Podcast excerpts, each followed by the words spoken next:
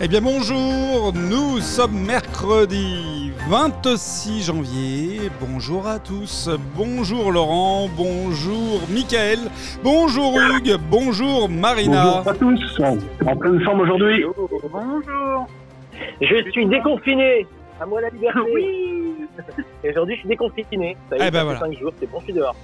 J'ai vu, alors j'ai vu, j'ai vu, enfin j'ai entendu, pardon, une publicité à la radio française euh, qui modifiait euh, pour les gens en France, donc euh, cas contact et vaccinés, qui ne les empêchait plus maintenant de, enfin qui ne les obligeait plus, pardon, de faire une quarantaine s'ils sont double vaccinés. Est-ce que vous pouvez m'en parler de ça? C'est un sujet ou on en parle tout de suite? Non, c'est une information pour euh, nos auditeurs. Euh, visiblement, la loi a changé, donc. euh, Bah, je savais et pas. Moi non plus, je savais pas. Eh ben voilà. Bah voilà, tu- Laurent, toi qui es à, Ouais. à- à la pointe du- des infos Covid, est-ce que tu es au courant de ça? Euh... Non. euh, non. Bon. Non, non, c'est pas ça, mais c'est parce que j'étais en train de dire autre chose. Eh bien, écoutez, alors, je, je, je vous retrouverai. Alors, vous savez quoi? On va Deux cafés pour la une. deux cafés pour la une. En attendant, on va commencer notre matinale. Je vous retrouverai l'info. Euh, Hugues, tu, tu la connais ou pas euh, cette info? Euh, Non, pas du tout, parce qu'en fait, euh, bah, simplement, c'est que je suis la, la loi en Arabie Saoudite. euh, D'accord, donc effectivement. Euh, eh bien, écoute, cas contact, je vais le faire en live. J'ai- En fait, j'ai entendu ça hier sur RMC. Euh, si vous êtes, euh, je suis cas contact Covid, qu'est-ce que je fais désormais? Alors, on parle d'une personne qui a son euh, sa double vaccination totale. Donc triple. Euh, voilà, si vous avez reçu toutes les doses pour votre vaccination initiale, une ou deux doses donc, et euh, que vous avez reçu la dernière dose prévue depuis euh, plus de 7 jours ou plus de 28 jours pour Johnson, et vous avez reçu une dose de rappel, et bien entendu que vous ne souffrez pas d'immunodépression, et bien dans ce cas-là, dans ce cas-là, lire la suite, vous devez juste faire un autotest de contrôle. Point barre. C'est hyper. Et, et C'est respecter, n'importe quoi. et là. respecter les mesures barrières quand même, parce qu'il faut pas déconner. Non, mais ça, ça c'est la base de la base. Là, euh, j'espère qu'au moins tout est intégré pour chacun d'entre nous dans le monde entier. Ça nous aura appris à nous laver les mains, à pas nous moucher dans le coude du Ah, voisin. voilà. ça, c'est la base. Mais du voisin. moi, Voilà, donc je vous l'annonce, c'est officiel et je suis sur le site ministère des Solidarités et de la Santé. Euh, donc là, euh, ça a dû être changé euh, il y a de ça 24 heures ou 48 heures. Donc comme quoi, euh, c'est pas une chronique, mais ça aurait pu être une chronique finalement, per- puisque personne n'est au courant. Euh, donc vous, vous n'êtes plus en... Alors, il est noté, comme vous êtes complètement vacciné, on considère que vous avez un risque modéré et qu'il n'est pas nécessaire de vous isoler. Donc fini l'isolement en attendant on vous précise quand même, en attendant, restez quand même prudent ou prudente. Respectez les mesures barrières au sein du foyer et ayez recours au télétravail lorsque c'est possible. Voilà. Limitez vos interactions sociales, donc c'est-à-dire un apéro, mais pas deux quand même, parce qu'il faut pas déconner. et assis l'apéro. Et, et- et assis, et euh, on partage pas sa clope avec euh, sa copine du boulot parce qu'il nous en restait plus qu'une dans le paquet. Euh, donc, Bah, bah voilà, je vous en informe, les amis. Euh, vous voyez, hein, je suis à la pointe de l'information Ouais, on a française. du chaud, hein. Euh, on a du chaud. ce matin. On a du chaud. Peut le gouvernement définitivement perdu en termes d'organisation sociale euh, de la crise sanitaire. Alors déjà, déjà, ce qui est perdu, c'est ta connexion. euh, et après, on parlera du gouvernement, euh, mademoiselle. Euh, mais effectivement, effectivement, c'est assez surprenant. Alors, ah, finalement, ce n'était pas une chronique, ça va se transformer en chronique, puisque dans ce cas-là, moi, mon sujet ce matin, bah, on va l'enchaîner, puisqu'il parle de, de la même chose. On va parler un petit peu de notre petit Covid quotidien, hein, ça va pas nous faire de mal. Et je vais vous parler, euh, du coup, euh, ça rejoint ou ça complémente un petit peu euh, cette information que je viens de vous donner. Je vais vous parler du Danemark. Le Danemark, c'est un article qui est sorti hier dans la tribune. Le Danemark va lever les restrictions sanitaires, nous dit l'article. Donc, cette annonce devrait être faite au Danemark mercredi, donc aujourd'hui, de la levée de toutes les restrictions liées au Covid-19 d'ici la fin du mois. Et ça, ça a été rapporté par le quotidien zut, je me suis engagé à dire le nom, et là je suis pas bien parce que c'est un nom en danois, Downs Posten, qui cite bien entendu plusieurs sources pour, pour étayer ses propos. Ce journal danois donc rapporte que ce changement se fonde sur les recommandations d'un groupe d'experts qui conseille en outre de supprimer la classification du Covid-19 comme maladie constituant une menace critique pour la société. Selon donc ce journal Ginland Posten, la première ministre danoise Mette Frederiksen devrait annoncer cette levée des restrictions lors d'un point presse ce mercredi soir. Son cabinet n'a pas souhaité commenter l'article du quotidien danois. Nous, on suivra l'information, mais euh, si c'est euh, si vérifié, ça confirme un petit peu la tendance euh, qui était amorcée par l'Angleterre et l'Espagne et d'autres pays en Europe qui commencent à, je dirais, intégrer dans la vie quotidienne finalement le Covid comme une maladie euh, de type euh, grippe plus. Voilà. Qu'est-ce que vous en pensez, les amis? Euh, Est-ce que déjà ça fait sens avec ce que la France fait, notamment sur les personnes qui sont entièrement vaccinées? Allez, Hugues. Mais non, mais, moi, ça, écoutez, ça, fait sens. On, ne peut pas sans arrêt on ne peut pas après maintenant on va dire quasiment deux ans être être être bloqué, confiné chez soi. Il faut il faut à un moment donné apprendre à vivre le virus. Il faut que la vie reprenne. Il faut que le travail reprenne voilà, on a on a perdu quand même pas mal de mois euh, pour des raisons qui, se valaient. Hein. On ne sait pas ce que c'était, on ne sait pas. la, forme grave est, apparue, donc on, a effectivement dû prendre des moyens de, protection. Mais mais là, deux ans plus tard, il faut vraiment que, que la vie reprenne. On va de l'avant. On a effectivement des certains pays ont vacciné. Euh, bon, suivant, suivant ce qu'ils pensaient, euh, qu'ils pensaient bien faire ou pas. Mais voilà, il y, a, il y a, eu en tout cas, il y a un besoin de retrouver cette vie d'avant. Et pour ça, moi, j'encourage effectivement les, comment les, les barrières à se lever et que et qu'on puisse reprendre tout, tout ce que, que tout ce qu'on a connu jusqu'à présent. Mhm. Merci beaucoup. Alors, euh, c'est Michael qui voulait parler tout à l'heure en même temps. Michael, oui, je, dis bon, euh, tout le monde veut reprendre la vie d'avant. Ça, ça, on peut pas répéter ça comme un mantra. Il faut regarder les choses de manière un peu, à mon sens, hein, un, peu, plus factuelle. Donc, il se trouve qu'aujourd'hui, étant donné que 60% de la population européenne va l'aura attrapé d'ici la fin de la semaine, euh, c'est juste, je pense, juste devenu ingérable. C'est-à-dire qu'il y a, beaucoup trop de cas pour effectuer soit de la traçabilité, soit investir dans des tests quotidiens, euh, soit pour euh, faire rentrer et ressortir les enfants de l'école toutes les semaines devenu complètement ingérable. Donc finalement, le, bénéfice, enfin le, la balance entre euh, les, les, les, les, dégâts causés par le virus et, et, les, possibilités qui nous sont données euh, est, largement aujourd'hui en, en, en, faveur du virus de le laisser circuler. Voilà, c'est on, est, on est bien au-delà en fait mmh. là de, de l'envie de reprendre la vie d'avant. C'est juste factuel en fait. Aujourd'hui, c'est plus, plus possible. Mmh. On, peut, on peut plus le gérer. C'est plus, c'est plus possible. et, et, Marina, est-ce que c'est encore, euh, au vu des statistiques de mortalité, est-ce que c'est toujours justifié? Oh, mais ça fait un moment que ça l'est plus, mais ça fait un long moment que ça l'est plus, euh, Alexis. Ça fait un très très long moment que ça l'est plus, si on parle des statistiques de mort. Hein. Mais tu vois, moi, je vais mixer deux trucs.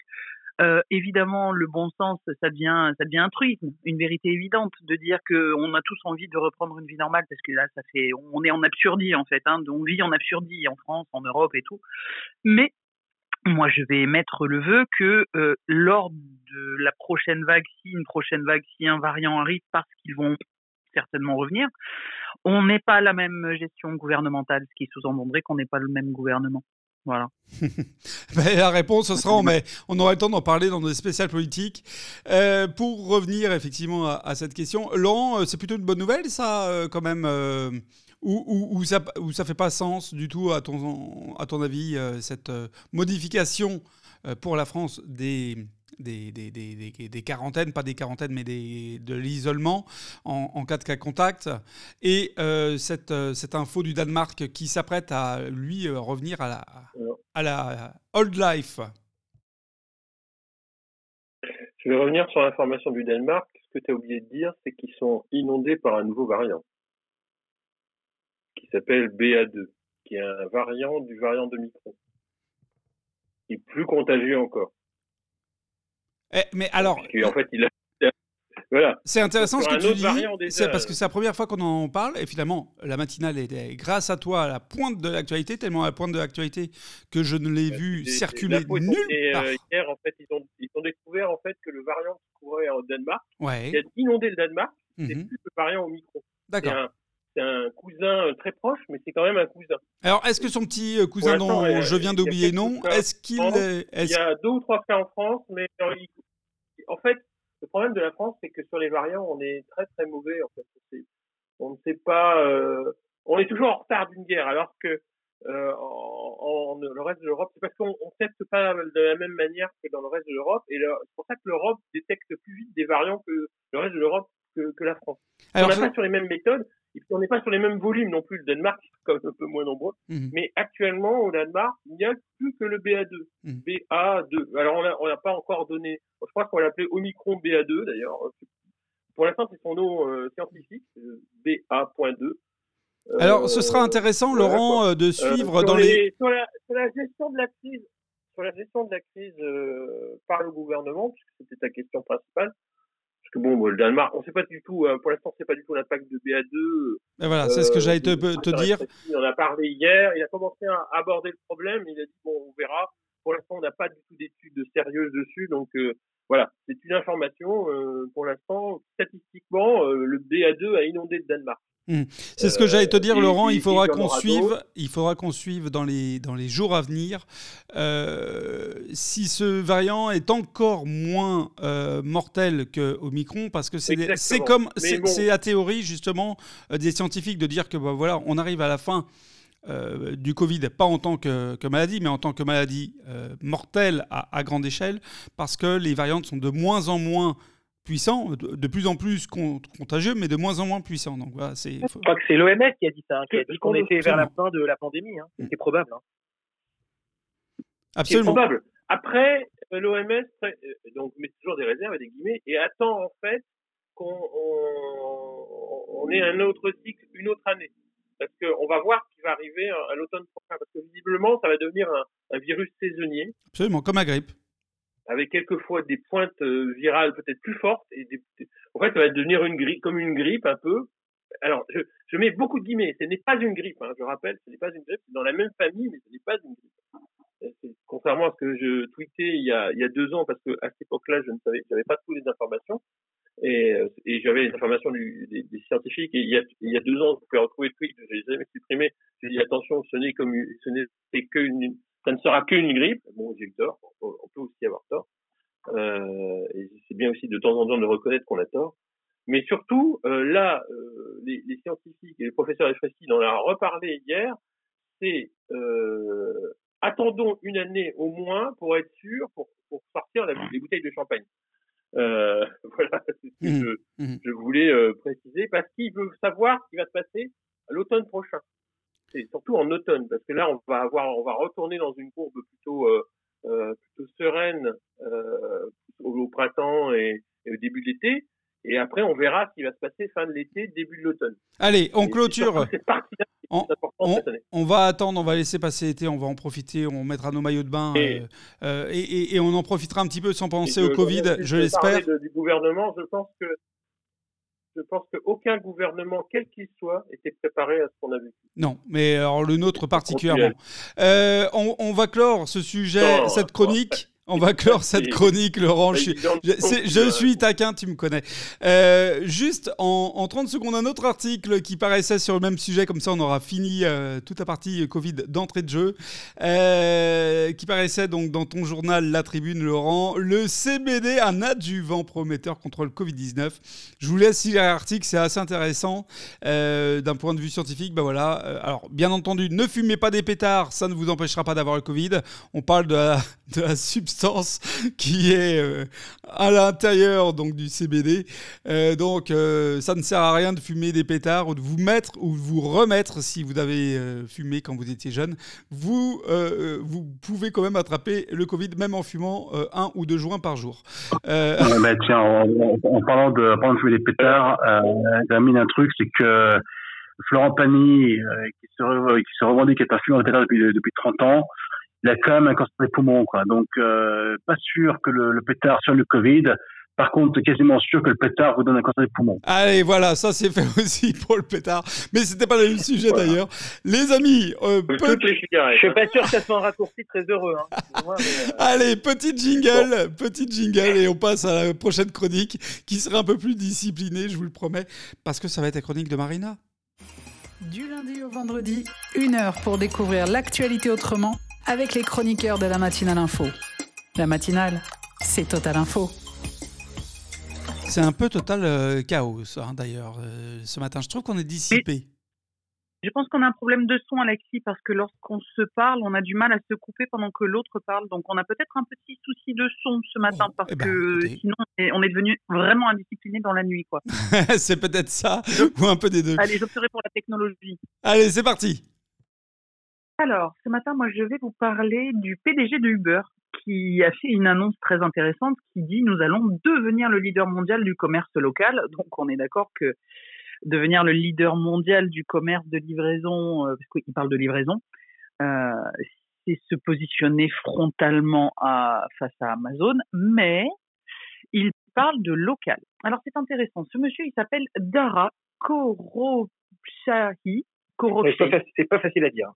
Non, Khosrowshahi. Voilà, donc je pense que Khosrowshahi, ce sera ma, dénomination du matin. Euh, C'était l'ancien PDG d'Expedia. Donc il a, euh, c'est un PDG qui est heureux et qui apporte des résultats heureux visiblement. Il est arrivé en 2017 chez Uber et je ne sais pas si vous vous rappelez à cette époque-là, c'était la, la, super start-up euh, qui faisait des levées de fonds spectaculaires et qui faisait pas de chiffre d'affaires et qui annonçait des déficits stratosphériques. Et visiblement, il a redressé la barre puisque cette année, pour la première fois, Uber est officiellement rentable.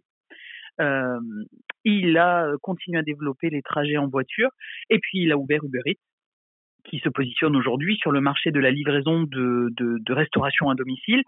Et en fait, son, sa vision là aujourd'hui, c'est de dire, et c'est très intéressant, on va continuer à, à livrer partout. Euh, il adore la France. Hein. Il dit que Uber a commencé grâce aux taxis parisiens. Je vous laisse, ça laisse rêveur sur la qualité des taxis parisiens on les connaît. Euh, les, il dit que Uber, Uber, est né en France, etc. Donc il aime beaucoup la France. Donc il y a un gros marché euh, Uber, euh, Uber Eats et Uber en France. Et il dit en fait qu'on va faire, c'est qu'on va développer les livraisons locales. C'est, pas les livraisons qui sont locales en fait, c'est ils vont développer les livraisons des commerces locaux. Et là, ça devient intéressant parce que là où on a euh, beaucoup critiqué Uber sur les conditions des salariés, des, des chauffeurs qui étaient des salariés déguisés, etc., ça a fait une énorme polémique. Euh, ça fait partie de la polémique des VTC, des taxis. Euh, on se rappelle tous des manifestations, des blocages, etc. Aujourd'hui, j'ai le sentiment qu'on arrive à quelque chose de plus vertueux parce qu'il dit, moi, je vais aider les commerces locaux, les petits commerces et plus les géants à se développer en maillant tous les territoires de livraison de proximité.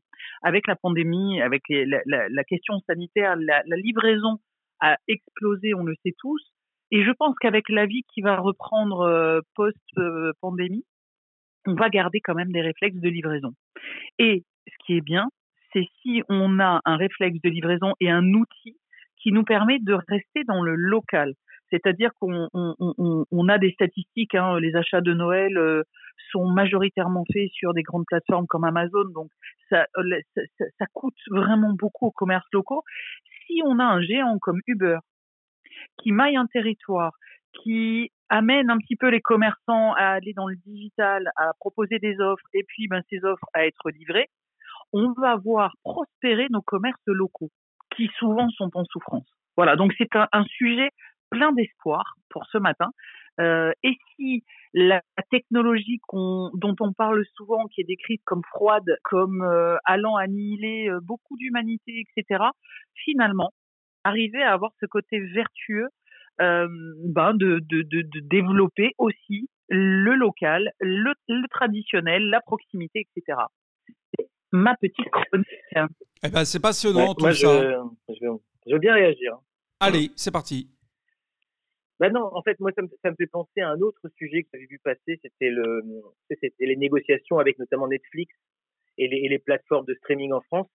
Et en fait, c'est intéressant de voir ces, entreprises qui arrivent à maturité, euh, qui sont arrivées un peu euh, en mode disruptif, en se mettant à dos le secteur dans lequel ils arrivaient, alors que ce soit les taxis pour Uber ou que ce soit les chaînes de télévision pour, le, pour Netflix. Et puis, dix ans plus tard, on arrive à la phase de la maturité. Où en fait, on entre dans la phase de la communication, la phase un peu politique. Donc, pour continuer à faire le parallèle avec Netflix, pour le coup, on, on, on se dit, on va financer les productions locales et le cinéma français, et en échange, ben, on pourra diffuser les films euh, plutôt sur la plateforme. Donc, euh, je crois que là, pour Netflix, c'est, ils sont arrivés à 15 mois au lieu de 2 ans.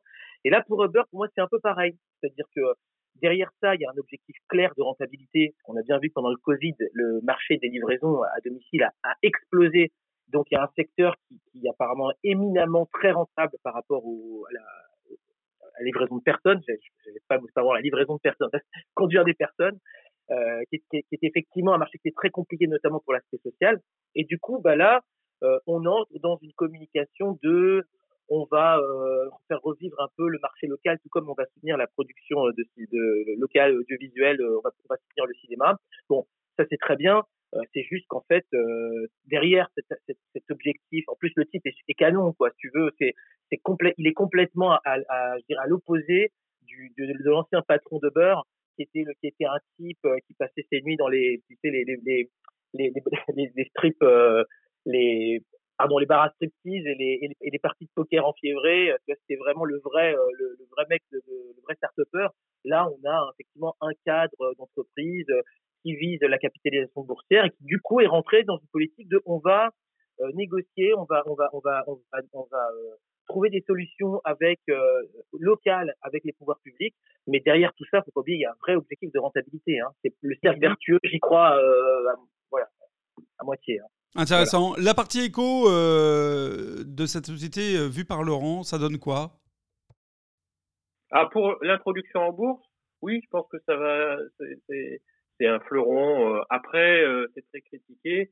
c'est très critiqué sur le côté en fait la gestion euh, de, son non personnel, euh, c'est-à-dire la gestion de des, des, non salariés qui sont passés en mode salarié d'ailleurs depuis euh, des procès qui sont aussi bien aux États-Unis, même aux États-Unis, pays du capitalisme glorieux, on a décidé de de, requalifier les, salariés en les, les, gens qui travaillent pour Uber en salariés d'Uber. Donc vous voyez, même chose en Europe d'ailleurs. Euh, non, moi, ce qui m'étonne sur par rapport à, ce que dit euh, Marina, c'est l'utilisation à outrance de euh, l'utilisation outrance du téléphone pour euh, pour commander quelque chose, même si son son boulanger d'à côté. Enfin, alors je comprends, c'est une période de Covid, que c'est compliqué pour les gens de se déplacer et que ils hésitent de sortir, mais bon, sortez quand même. En, là, votre commerçant, c'est quand même plus sympa de voir votre commerçant que de, de, de, voir un livreur qui vous donne votre sac et vous dit au revoir et c'est tout. C'est vrai que interagir quand même. C'est vrai sur les interactions et sur la proximité. C'est vrai, Laurent, que la facilité. La facilité nous a rendu un peu feignants. Alors, euh, Hugues, euh, en Arabie Saoudite, euh, est-ce que Uber, et, et, comme en France, et puis finalement à peu près euh, partout dans le monde, est-ce que en, au Moyen-Orient, euh, Uber est aussi très développé? Est-ce que cette habitude du, de, de, la commande en ligne bah, s'est faite très facilement ou est-ce qu'on est encore à préférer et habitué à un modèle plus traditionnel de, de commerçant? Mais je, je, reprends ce que Laurent disait, en fait. Euh, Laurent qui suggérait, enfin, qui, en tout cas insinuait plus ou moins, euh, critique David Hubert. Donc, en fait, le, le président de Laurent, c'est se dire, en fait, qu'est-ce que c'est que ce monde dans lequel on vit avec son téléphone? Mais mon cher Laurent, mes, chers tous, euh, mes chers amis, euh, en même temps, maintenant, on, d'accord, on, on, prend son téléphone pour faire une commande, ce qui peut vous paraître bizarre, mais on montre aussi son téléphone pour dire qu'on n'a pas le Covid. Bon, donc euh, le téléphone est maintenant le moyen, le moyen de, de communication et, en fait de comportement qui, qui, qui régule tout. Alors le l'Arabie Saoudite effectivement utilise Uber, bien sûr, tout à fait, oui, Uber pour se déplacer. Alors peut-être il n'y a pas aussi, il n'y a pas d'aussi nombreux chauffeurs Uber qu'en France. Hein. Le pays est beaucoup moins grand en termes de, de population. Mais par contre, effectivement, euh, pendant le confinement, euh, Uber Eats euh, et puis d'autres applications. Hein. Il n'y a pas que Uber. Hein. Il y a des applications concurrentes d'Uber euh, localement. bon, bah, qui font la livraison à domicile. Donc, Donc voilà. Maintenant, pour rebondir sur le, le point de Marina, euh, moi j'ai des doutes, j'ai des doutes sur le, Uber qui facilite les petits commerces. Euh, L'idée, si je comprends bien, c'est, en fait, euh, je veux commander, euh, je sais pas moi, des affaires scolaires pour mon gamin demain matin. Euh, bon, bah donc je commande en ligne sur Uber, enfin, une autre application Uber qui saura je sais pas trop quoi, et donc on m'amène ça chez moi. Bon, très bien. Mais alors finalement, on n'est pas à l'abri que les achats se fassent chez Carrefour, parce que finalement à la fin on achète là où il y a, il y a quelque chose. Non. Pourquoi Non. Ah. Non, tu achètes, c'est ton commerçant. C'est ton commerçant qui travaille avec Uber.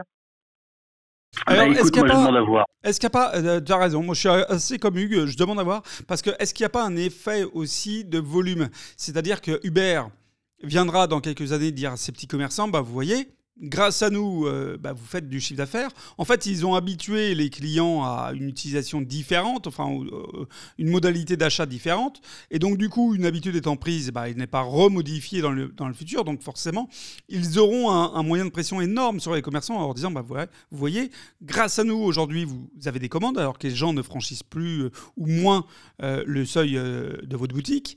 Donc, si vous voulez continuer à vendre chez nous, eh bien, un petit peu comme le process des, des, des grands, des, des, des supermarchés, eh bien, vous cassez vos prix. Et là, du coup, on aura une vente, euh, euh, effectivement, avec des prix qui seront, pour les commerçants, bah, moins pertinents, euh, sur lesquels ils pourront faire un chiffre d'affaires et, et vivre bah, euh, plus chichement. Voilà. Est-ce que c'est pas l'effet, euh, le deuxième effet qui se coule, euh, Marina? Et puis, peut-être après, ta conclusion sur ce sujet. Je vais conclure. Euh, effectivement, tout n'est pas tout n'est pas euh, défini et tout n'est pas euh, rose puisque euh, je suis d'accord avec toi, hein, Mika. hein, euh, le premier propos d'Uber, c'est de faire du chiffre d'affaires et de faire du bénéfice. Euh, cependant, aujourd'hui, les gens commandent, c'est une c'est une évidence. Les commerces de proximité en souffrent, c'est une évidence. Si on a une petite initiative qui peut rééquilibrer euh, les commerces locaux et faire revenir ensuite et régénérer du trafic, euh, parce que je pense que les gens, quand ils vont ressortir, vont retourner dans leur commerce de proximité de toute façon. Moi, j'aimais bien l'idée de, de jeter des ponts. Peut-être que c'est ma manière de voir un peu utopiste. Mais je, je persiste à dire que c'est peut-être pas mal quand même. Voilà, Eh ben, je reste positif. Eh ben, merci beaucoup. On l'aime, ce positivisme. Et voilà. Alors, et, et- positivisme. et- et moi, Ah, je fais, euh, je dis un petit message quand même parce que en début de chronique, tu as, tu as parlé de la qualité de nos, nos amis taxis parisiens. Et ben moi, qui boycotte euh, Uber, hein, je, je- je vous fais, euh, je, vous fais mon coming out à- en live. euh, je n'utilise pas Uber. Je ne veux pas de cette application pour des raisons idéologiques sur mon téléphone. Et je n'utiliserai jamais les services d'Uber. Mais je trouve quand même que le seul effet positif qu'ils ont eu, c'est que sur les taxis parisiens, ils leur ont permis de se remettre en question. Et qu'aujourd'hui, que ce soit G7 ou les taxis parisiens d'une manière générale, il y a une très très bonne qualité de service. Et c'est agréable. Euh, mais euh, si tu peux me permettre, euh, pas que les Parisiens. Hein. Je Et- oui, non, bah, alors, je ne connais pas les autres, donc je vais parler de ceux que je Moi, connais. je parlais de- Mais je voilà. parlais de- du Sud, c'est pareil. Quoi. Je veux dire, à un moment donné, c'est une mafia qui dirigeait les, qui dirigeait taxi. Uber, moi, je ne suis pas non plus pour Uber, mais, mais on ne pouvait pas se permettre d'être dans une station où vous prenez le taxi, vous la merci sur le taxi, euh, et, et les prix, étaient des prix qui n'étaient pas des prix corrects. Voilà, maintenant, ça les, ça les est devenu. Mhm. Voilà, bref, euh, tout ça pour dire du bien quand même de nos amis taxis et faire le, la balance, le contrepoids avec ce que tu disais en début de chronique. Euh, moi, j'ai salué euh, les amis parisiens qui me récupèrent à Charles de Gaulle et qui me font bouger dans Paris et, j'ai salué et, j'ai remercié aussi pour la qualité et la propreté de leur véhicule qui s'est grandement améliorée. Les prix qui sont souvent, et là c'est une petite boutade, les prix qui sont moins chers d'ailleurs par G7 ou par un taxi parisien, quel qu'il soit, que par Uber. hein, donc c'est rigolo aussi. Bref, fin de cette chronique euh, euh, sur Uber. Euh, Uber enfin rentable, c'est ce qu'il faut en retirer, euh, Marina. Et Uber s'attaque aux petits commerçants. Les amis, petit jingle et on passe à la chronique de Michael. Du lundi au vendredi, une heure pour découvrir l'actualité autrement avec les chroniqueurs de la matinale info. La matinale, c'est Total Info. Allez, Michael, tu sais, euh, en ton absence euh, de chronique, on a reçu des lettres de courrier des fans qui nous disaient Mais où est Michael Euh, Qu'est-ce que vous avez fait de lui? On veut réécouter Il est ses où? chroniques. Euh, Ramenez-nous Michael. Et ben voilà, on a exaucé euh, les vœux de tes fans. Le vœu de tes fans. Euh, C'est reparti pour une, une petite chronique de Michael. Bon, alors ça tombe bien parce qu'aujourd'hui c'est une chronique un peu particulière. Je vais faire le lien avec l'actualité et je vais vous parler de mon métier. Car euh, même si vous avez l'impression que je passe ma journée à écrire des billets d'humeur, j'ai aussi un métier. Je suis producteur de télévision. Et l'une de mes missions consiste à dénicher les formats télé de demain, qui sont souvent, il faut reconnaître, souvent des formats d'avant-hier remis au goût du jour. Alors pour ce faire, je me rends chaque année au MIPCOM et au MIP TV à Cannes, la ville de cœur de Marina, alors des noms un peu barbares, mais qui sont simplement des marchés des programmes, hein, où les acheteurs du monde entier viennent faire leurs emplettes. Alors vous mettrez un kilo de documentaires sur les camionneuses de l'extrême, une petite tranche d'un concours de coiffeur pour maison de retraite, deux ou trois bons vieux James Bond, allez hop, emballé, c'est pesé. Cerise sur le gâteau, chaque année, le rythme idem, la société organisatrice, met un pays à l'honneur. Israël a été plusieurs fois nominé en raison de cette très bonne idée, qui ne marche pas du tout une fois à l'antenne, soyons clairs. Plus récemment, c'était la Corée, avec le retentissant Squid Games et toute la K-tendance, avec la K-pop, les K-formats et autres qu'est-ce qu'on a fait au bon Dieu? Alors moi, cette année, j'ai une idée de pays qu'on pourrait mettre à l'honneur, que je voudrais soumettre au rythme idem, et ce pays, c'est le Wokistan. Alors le Wokistan, c'est un peu comme l'île aux enfants, mais avec plein de wokistes dedans, à la place des monstres gentils, vous voyez je crois qu'on tient enfin un pays qui va tout rafler avec des concepts puissants, intelligents, terriblement tendance. Alors, il y a quelques mois, j'avais détecté chez eux un super concours, Make Up Your Mind, que j'aurais bien vu chez nous en prime time. En gros, c'était un concours de sept célébrités déguisées en drag queen et que le jury doit reconnaître. Et je pense que j'aurais pu faire un énorme carton avec ça. Malheureusement, je crois que c'est Alexia Laroche-Joubert qui m'est passé devant. Mais ça s'est vraiment joué à pas grand-chose. Mais là, les amis, aujourd'hui, je vous l'annonce, je tiens un énorme truc et je vais être le premier à me positionner. Alors, déjà, c'est sur une belle chaîne câble américaine, la chaîne Bravo. C'est une chaîne qui a l'habitude de faire parler d'elle. Et attention, gardez l'info confidentielle. Il ne faudrait pas que je me le fasse piquer. Je vais mettre une option sur Race to Dinner. Race to Dinner. Alors, c'est pas un rallye de chef cuisinier. C'est pas un échange de bons procédés entre chauffeurs Uber. Entendez race dans le sens de race. Oh, c'est pas vrai. Ah non, mais je vous assure, c'est génial. Hein. Je vous enverrai le lien sur YouTube. Alors, je vous fais le pitch rapide. Donc, ce sont des femmes blanches américaines invitées à dîner par deux militantes woke. Donc, une afro-américaine, Regina Jackson, et une indo-américaine, Saira Rao, pour confesser leur racisme devant une assiette de pâte à la carbonara à 400 dollars par tête de pipe, aux frais, bien sûr, des présupposés racistes. Alors, petit préalable pour participer à ce dîner, il faut avoir lu le livre de Robin DiAngelo, Fragilité blanche, ce racisme que les blancs ne voient pas, pour participer à l'émission. Bon, remarquez, 19,90 euros sur Amazon, maintenant c'est l'épaisseur du trait. Hein. Et donc, ça commence comme ça, souvent par une question de Regina, enfin du moins dans l'épisode que j'ai vu. Racontez-nous ce que vous avez fait de raciste récemment. Et l'invité masochiste d'avouer au bord des larmes, eh bien récemment, je me suis promené en voiture, j'ai vu une personne noire et j'ai eu l'impression qu'elle n'avait pas de bonnes intentions. Immédiatement après, je me suis dit, c'est pas bon, c'est un humain qui vit sa vie. Pourquoi est-ce que je pense comme ça? T'inquiète pas, Jenny. La police de la pensée veille. J'ai vu une autre invitée aussi ayant adopté deux enfants noirs qui s'avoue très fière de n'avoir rien fait lorsque quelqu'un l'a félicité avec condescendance d'avoir adopté ses enfants. Alors, le, dans le texte, hein, avec ce que j'ai vécu pour être mère, je m'en fichais qu'il soit noir. Saïra Rao ne rate pas l'occasion d'enfoncer la tête de la mère de famille dans son racisme inconscient. Alors vous admettez que c'est rabaissant d'avoir un enfant noir ce qu'elle admet la tête dans son assiette en pensant que finalement elle ne prendra pas la panette cotta à la fraise. Enfin, il faut écouter cette étudiante, consultante politique, balbutiant. Je veux engager des gens de couleur, pas parce que je veux être une sauveteuse blanche. J'ai exploré mon besoin de validation. Je travaille là-dessus, je me bats. Elle terminera elle aussi en sanglots, incapable d'en dire plus. Waouh du drama, de la télé-réalité, de l'actu, bref. J'adore. C'est quoi? Je le prends Vous pensez que ça peut cartonner en France ou pas? Voilà. bravo Bravo, Mickaël, pour cette magnifique chronique. Euh, ça peut marcher, hein ah ben non mais ça va marcher, c'est ça le pire. Vous donnez les sacs à vomi avec. Euh, oh mon dieu. Alors attends, Race to Diner, Race to Diner est une euh, real TV de, pardon, est une real TV tout court. de quel pays?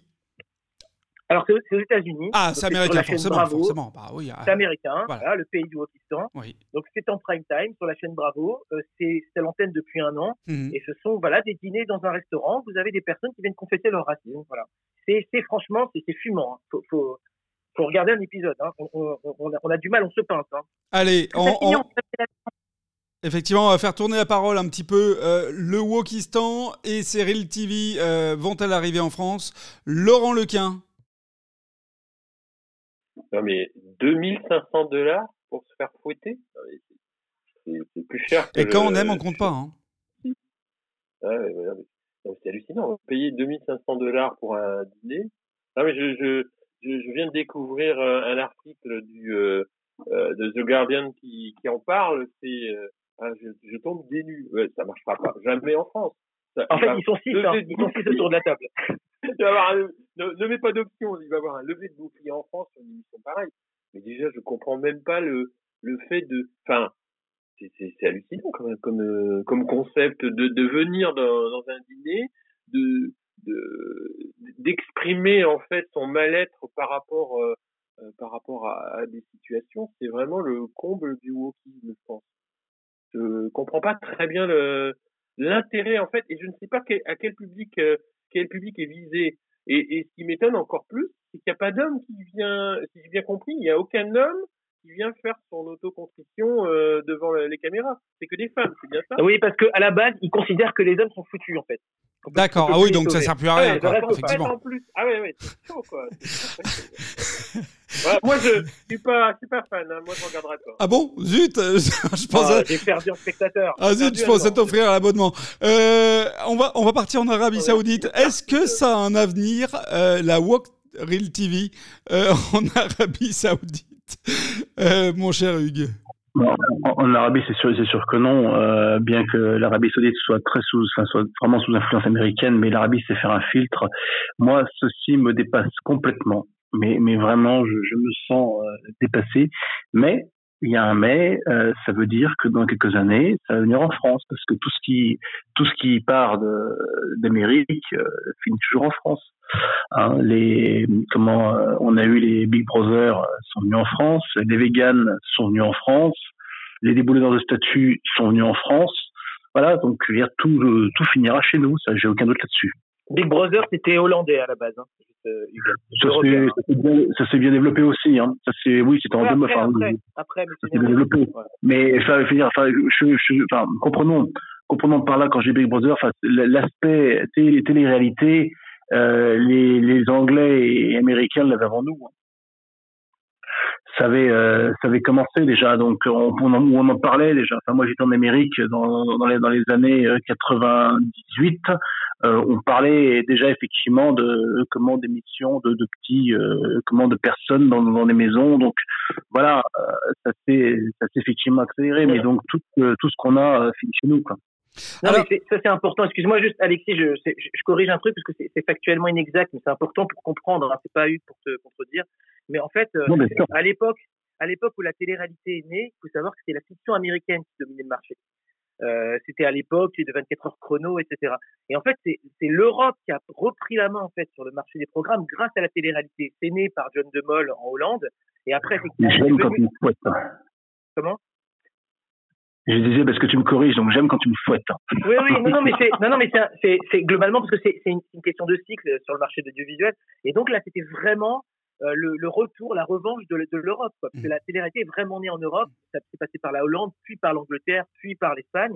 Et les Américains sont venus derrière. si vous voulez. Sont raccrochés Alors, moi, j'ai une question Maintenant, pour. euh, hein, j'ai une question pour Marina. Euh, hein. Marina, euh, tu sais, j'étais en France parmi vous il y a de ça une semaine, dix jours, une semaine, je crois. Je naviguais, je naviguais sur un, un soir sur, la- sur la télé de l'appartement où j'étais et je suis tombé sur Hello, la chaîne euh, LGTB, euh, LGBT pardon, de Canal+. Et là, je me suis fait la réflexion, je me suis dit, c'est quand même fou. On vit une période extraordinaire, incroyable, au sens négatif du terme. C'est-à-dire qu'on crée des chaînes communautaristes. Le but, normalement, de, notre République française, liberté, égalité, fraternité, fraternité, ça sous-entend qu'on ne fait pas de communautarisme. Et là, volontairement, on crée maintenant des canaux euh, qui s'adressent uniquement à des targets de population. Donc on crée du communautarisme euh, sous, euh, sous un, je dirais, un voile de, bien, de bienséance, on crée en fait du communautarisme. Donc si on a maintenant Ca- Canal+, LGTB, LGBT, pardon, j'arrive pas à le dire, euh, si on aura euh, là les programmes qui vont arriver, parce que ce que dit Michael, je suis sûr que ça arrive dans dans, dans, six mois, un an en France. Donc on, a, on aura la Real TV, la Walk Real TV en France. Après, on aura des programmes communautaristes pour telle ou telle euh, personne issue de telle religion ou de tel euh, pays, de, tel endroit du monde, etc. Enfin, où est-ce qu'on va Marina, c'est le hmm. fond de ma question. Où est-ce qu'on va hmm. et à quel moment à quel moment il y a des gens qui vont s'arrêter et réfléchir deux secondes et dire merde, on a complètement hmm. déconné, on est parti en live, arrêtons les conneries. Hmm. Bah, le, premier truc, je, réagis déjà à la chronique de, Mika, euh, comme d'habitude. Heureusement qu'on a les micros coupés parce que je pense qu'on rit beaucoup. Euh, je crois qu'on a inventé la carbo BDSM. pas mal, ça. garde, ça, déjà, je pense que déjà c'est pas mal. Euh, le côté flagellation publique, je pense que les Américains sont assez friands de ça. Et je suis absolument d'accord avec vous tous euh, là ce matin. Je crains que ça n'arrive en France. De toute façon, ça n'est qu'une question de temps. Euh, les, communautés sur la, télé, par contre, Alexis, c'est marrant parce que quand tu en parlais, la première réflexion qui m'est venue par rapport à la création de cette chaîne LGBTQ+, normalement c'est comme ça qu'on les appelle. Ouais, voilà. Euh, si elle est queer euh, en même temps dans les communautés, c'est qu'en fait, les, les, les, les, segments de public ont toujours été visés. Regarde, on a une chaîne, euh, l'équipe, on a euh, Nadgeo, on a quand même des segments. non, non, non, non, ça c'est différent. Non, non, non. Là, alors là, ça là, je t'arrête, ça n'a rien à voir. C'est une, thématique. C'est une thématique. Ce n'est pas une, euh, une, une partie de la population. J'arrive, j'arrive. Mais effectivement, là, on a, on, on, arrive effectivement sur un glissement où maintenant on va aussi segmenter les orientations sexuelles, les orientations de genre, et puis après il va y avoir euh, la race, la couleur, la religion. Et vous, savez quoi? On a parlé de ce documentaire euh, Idiocratie. On, en a parlé quand il y avait Don't Look Up qui est sorti. Et ben je crois qu'on arrive dans ce monde. Et la question finale qu'on va se poser tous finalement et qu'on se pose déjà quoi qu'il en soit, est-ce qu'il ne faut pas qu'on aille dans ce fameux mur pour tomber et se relever différemment et puis euh, laisser les vieux manteaux un petit peu sur le côté. J'ai l'impression que la, course folle, elle est inéluctable, que le mur, on va se le prendre. On, écarquille les yeux tous les matins en regardant l'actu en se disant mais c'est pas possible. Et là, ce que tu nous dis, Mika, mais je me dis, est-ce que les sacs à vomi, ils sont, ils sont, ils sont donnés à côté du, du de, l'émission, quoi? On se dit, c'est pas possible. Je suis d'accord avec vous tous, c'est hallucinant et ça va rentrer dans le réel. Voilà. Merci beaucoup. Moi, ça me fait très peur, tout ça. Je vous le dis en toute euh, honnêteté, on en a beaucoup rigolé parce que ta chronique, Michael, elle est, elle est brillante, elle est excellente, euh, elle est très drôle, mais, mais en même temps, euh, ça, fait, ça fait flipper sur le fond. Je pense qu'on part en live total. On est en cacahuète. Michael, peut-être la conclusion de ta chronique. Ouais, ben non, mais je voulais vous dire que il faut aussi pas être dupe parce que euh, on parle effectivement, il y a des valeurs qui sont grandies, euh, d'humanisme, euh, de voilà, de, de, respect de l'individu, etc. Mais derrière, il y a aussi un business. Hein. Ces, ces animatrices-là, euh, elles montent un business florissant, elles se, elles se, elles se redorent la pilule euh, avec euh, cet antiracisme de pacotille en fait, parce que on est dans du spectacle. Quoi. Et il y a de plus en plus de sociétés qui font ça maintenant, des petits, malins, euh, qu'on pourrait dire racisés, qui raquettent les particuliers, les entreprises, les institutions, les universités, les écoles, parce qu'ils vendent à prix d'or des certificats de bonne conduite antiraciste. Et, et donc, euh, ça m'étonne pas qu'aux États-Unis, au pays du billet vert, euh, tous les moyens sont bons pour se faire un peu de, un peu de money sur le dos des, des gogos. Là, on voit bien comment elles, comment elles sont, elles sont rincées à l'œil. Et, euh, et, donc, bon, pour moi, il faut aussi, voilà, je, je reprends une conclusion que, que, que j'ai lue. Le wokistan, c'est aussi un bon nid de gogo, hein, comme on n'en a pas vu depuis mmh. longtemps. Hein. Eh bien, merci beaucoup. Euh, super, euh, super intéressante cette chronique. On, on, on, pourrait en parler des heures. Et, et, comme on est très bavard ces derniers jours, on va devoir passer à la dernière chronique de notre matinée euh, avec Hugues. Du lundi au vendredi, une heure pour découvrir l'actualité autrement avec les chroniqueurs de la matinale info. La matinale, c'est Total Info. Allez, Total Info, Hugues, de quoi vas-tu nous parler ce matin?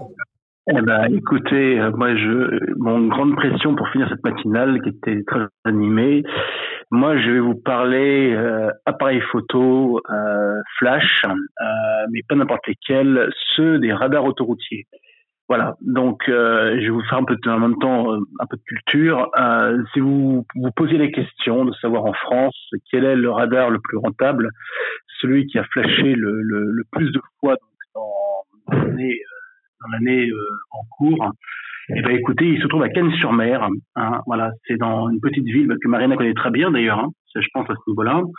Donc, euh, du coup, le, du coup, les, les radars. Donc euh, voilà, là, il y a eu un, des records. Je vais pas faire la liste complète, mais juste pour vous dire que les, les, les radars autoroutiers ont rapporté 760 millions d'euros pour l'année. Alors, on va prendre l'année 2019 hein, parce que comme il y a eu un confinement euh, des années précédentes, euh, bon, les chiffres sont un peu moins, un peu moins euh, élevés. Mais bon, voilà, c'est quand même, c'est quand même à noter.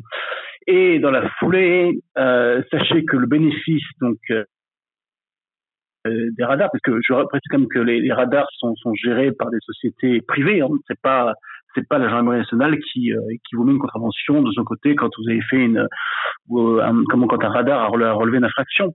Donc voilà, mais ce bénéfice de ces sociétés, de ces sociétés de, donc euh, euh comment de, de, gestion des, des, infractions commises n'est rien comparé aux, aux milliards que, que, que rapportent les, les péages d'autoroute qui eux-mêmes, c'est pareil, sont gérés par les sociétés privées. Euh, je crois que la moyenne euh, donc de rentabilité, on parle pour, un, pour une autoroute on parle de 350 000 euros le kilomètre. Hein, donc, ce qui veut dire en gros que les sociétés génèrent des, milliards de bénéfices chaque année. Alors, donc, la question, euh, on parle de comment à la base d'équipement de l'État. Hein, donc radar et, euh, et, autoroute. Euh, est-ce que est-ce que c'est vraiment nécessaire que ces produits, enfin donc oui, ces produits qui rapportent autant d'argent soit géré par les sociétés privées plutôt que par l'État, l'État qui est chaque année endetté. Est-ce que justement, ça ne serait pas mieux de rattacher tout ça à l'État et de faire rapporter cet argent à l'État? Voilà. Et je pense que Monsieur Monsieur Laurent, là, qui est notre expert économique, serait extrêmement avide de me répondre. Eh ben voilà, on va lui poser la question, Laurent. Plus de radars, plus de pognon pour le gouvernement.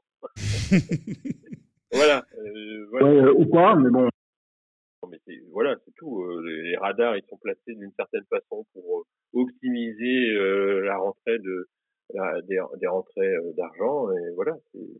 C'est non, il Hugues. En fait, il te dit que ça va des sociétés privées. C'est ça qu'il est en train de nous apprendre ce matin.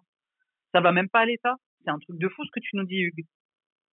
Ah, mais de toute façon, je, je, suis pas sûr. Ah. En fait, c'est une partie, en fait. C'est des frais, mais mais le reste, ça, ça C'est les voitures radar privées, non? Pas, La gestion, non, la, je, je, reprends, je reprends. La gestion est faite par euh, par des sociétés privées qui vous envoient votre amende chez vous. J'en prends souvent puisque j'entre en France et comme à chaque fois j'oublie que la limite est n'est plus 90 sur les routes mais 70 sur certaines routes, ça change tout le temps.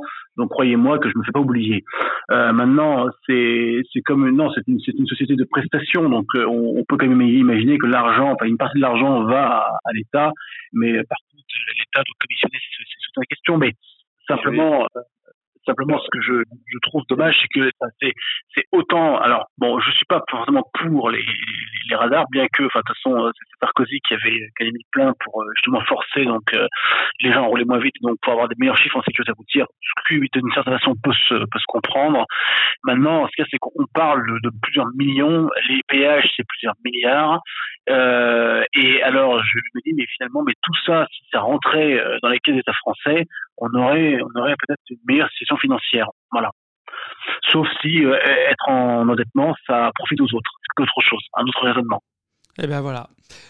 Pour, répondre à ta question, c'est la même chose que les, que les PV de la ville de Paris. C'est-à-dire que les PV de la ville de Paris ne font que payer la structure et ne rentre même pas dans les caisses de la voilà c'est les structures en fait qui, qui ont un coût euh, mais euh, mais je, je, peux te garantir que quand même euh, en dehors des du système de traitement le reste ça rentre quand même dans les caisses de l'État hein. alors peut-être à la marge tu parles je, je vais donner l'exemple des des de, de, la taxe sur les camions vous savez les, les, ce qu'on appelle les radars de pollution qui ont été détruits euh, comme en Bretagne, euh, c'était la, la, ce qui avait été calculé par la par le la commissaire au compte euh, de c'est que pratiquement tout l'argent allait servir à faire fonctionner la structure.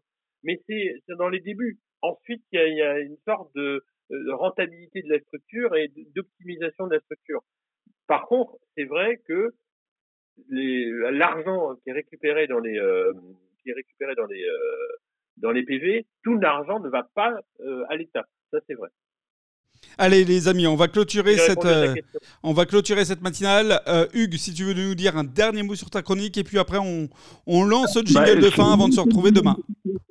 Non, mais c'est aussi les réactions de comment autres invités parce que donc du coup, alors je, je reprécise, hein, donc bon, d'accord pour les d'accord pour les radars, maintenant les péages, euh, elles sont vraiment privées, donc pour le coup l'argent va euh, va à ces sociétés-là. Je pense qu'il doit peut-être redistribuer une partie à, à l'État, peut-être au titre de l'impôt, je sais pas. Par contre, là, je suis pas un expert. Voilà, mais bon, simplement. C'est honteux. C'est honteux. Voilà. Bah, je suis dégoûté d'entendre ça. Voilà, bah donc donc vous l'avez. Et donc euh, bah donc je vous dis si vous allez donc euh, bah, si un jour il vous prend l'envie euh, tous d'aller donc euh, alors faut prendre dans le sens Nice Aix-en-Provence hein, sur l'autoroute numéro 8 et ben vous avez à Cannes-sur-Mer, vous avez donc un radar qui est bien planqué sur une zone réduite à 20 km de 20 km heure. Et ce radar aura flashé 170 000 fois sur l'année 2020. Voilà. Donc, euh, et c'est lui qui rapporte le plus en France. Alors, je ne, ça ne veut pas dire dégommez-le. C'est pas ce que je veux dire. Mais voilà, faites attention, hein, mettez un peu, un peu le pied sur la pelle, le frein et, et ça ira bien. Allez, merci les amis. On va, on va se quitter sur euh, ce, ce, petit conseil. Euh, je vous remercie les amis pour cette belle matinale. On va se retrouver désormais demain. Je rappelle que depuis, depuis, depuis ce week-end désormais, vous pouvez retrouver euh, la matinale sur son site internet. Et oui, lamatinaleinfo.fr. Lamatinaleinfo.fr. Vous avez nos chroniqueurs, vous avez tous les replays, tous, tous, tous, ils sont tous dessus. Euh, et puis, euh, puis plein d'autres informations également. Vous pouvez euh, enfin nous suivre sur les réseaux sociaux Facebook et Twitter.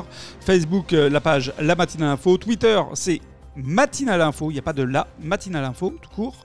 Et enfin, euh, bien entendu, sinon nous écoutez sur Spotify comme vous en avez l'habitude ou sur Patreon. Les amis, je vous dis à demain. À demain. Mais à demain. Bonne journée à tous.